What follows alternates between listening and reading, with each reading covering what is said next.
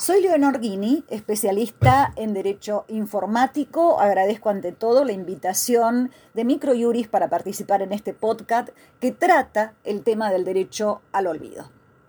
Para entender, en realidad, y dilucidar la procedencia del derecho al olvido, tenemos que ver en qué consiste. ¿Implica la supresión del dato o bien la desindexación del buscador? Pero bien, para entender esto, tendríamos que hacernos previamente las siguientes preguntas. ¿Podemos elevar el derecho al olvido como categoría de derecho? ¿Existe un derecho al olvido? ¿Este derecho al olvido implica la amenaza a la libertad de expresión? ¿Qué es realmente lo olvidable?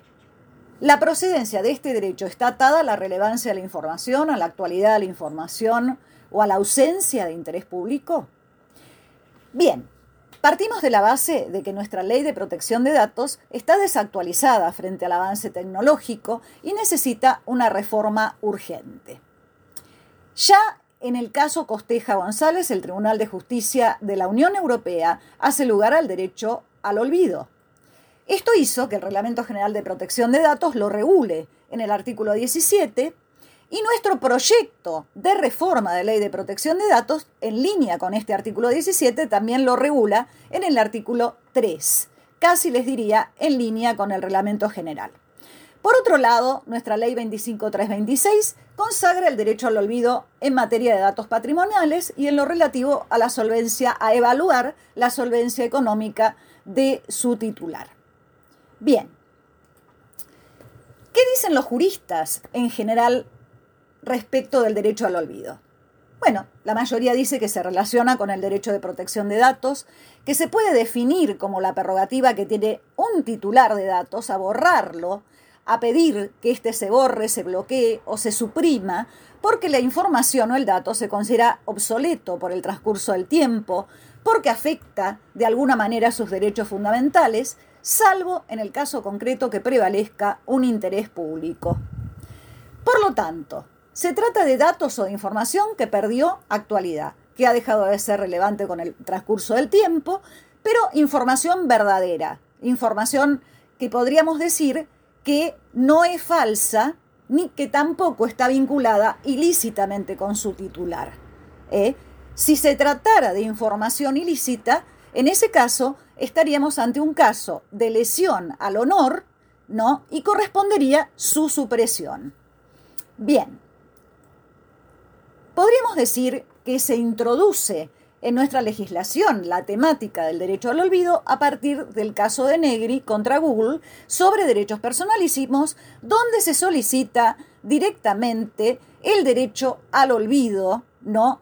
Porque la actora lo que pretende es la eliminación de ciertos videos, notas y fotos que afectan su derecho al honor o a la intimidad al vincularla con el caso Coppola.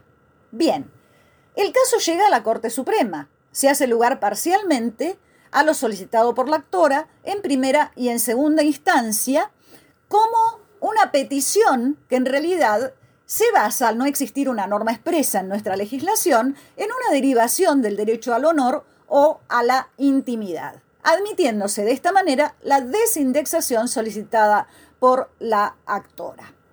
Bien, el fallo llega ahora a la Corte Suprema, y la Corte Suprema convoca a una audiencia pública donde escucha los alegatos de las partes, ¿no? Y por otro lado, la opinión del Procurador General de la Nación. Bien, podríamos decir que eh, este caso llega a la Corte porque la actora en los años 90 se ve involucrada en un expediente en donde el manager de Maradona fue preso en una causa armada. La actora pide 25 años después que Google desindexe, deslinde su nombre de las publicaciones en donde se ve el show mediático que generó este caso. De Negri tiene actualmente una nueva vida en Estados Unidos y no quiere que sus hijos vean su pasado en Internet, ¿no? Un pasado que de alguna manera la revictimiza.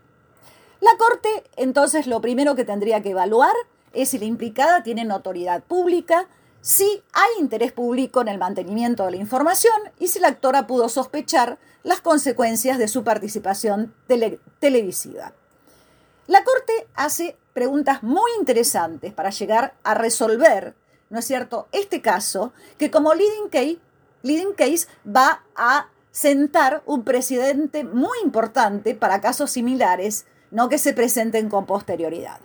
En primer lugar, le, presentó, le preguntó a Google, a Google si sus algoritmos son eh, de alguna manera o su ponderación son automáticos o si bien Google realiza valoraciones o ponderaciones de los contenidos que indexa.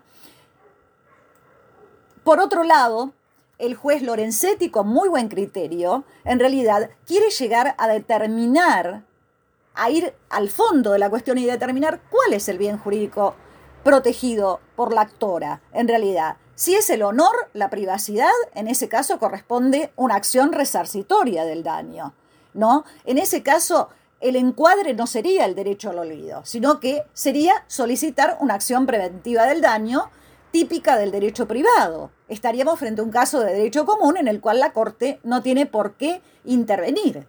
Por otro lado, las URLs ya fueron bloqueadas por el demandado. Por lo tanto, la cuestión, de alguna manera, podría devenir abstracta. Por otro lado, el procurador general Víctor Abramovich dice que estamos ante un caso de interés público. Y dice, ¿qué pasa si todos los protagonistas de este hecho pidieran la, la desindexación de los links? Bien. Por otro lado, podríamos tener en cuenta que Google también insiste en que la información afecta al interés público, ¿no? Y sobre todo el interés público en el caso Coppola. Podríamos decir que la audiencia dejó varios interrogantes respecto a la pretensión de la actora para aplicar el derecho del olvido. Su pretensión original se ve desdibujada después de la audiencia y parecería que está más relacionada con la acción preventiva del daño regulada por el Código Civil y Comercial que a una cuestión constitucional referida al derecho al olvido. Por otro lado, Google, quien deja muy en claro que tiene la capacidad de valorar, de ponderar contenidos y de dar de baja URLs ante la petición de los particulares, cuando se afecta el honor, ¿no? O bien el contenido es ilícito, deja planteado ¿no? Que en este caso no se invocó la lesión al derecho al honor o a la intimidad, sino que se planteó directamente o se invocó el derecho al olvido. Google dice que esta institución no es aplicable porque no está regulada en la Argentina. Bueno, ahora solo nos resta esperar cuál es la conclusión de la Corte Suprema de Justicia de la Nación. Bueno, espero que esto les haya servido que hayan comenzado a entender el tema, que es bastante complejo de por sí. Los saludo a todos, dejo a disposición eh, mi mail, leonorguini.gmail.com y agradezco nuevamente a, a Microjuris por esta invitación.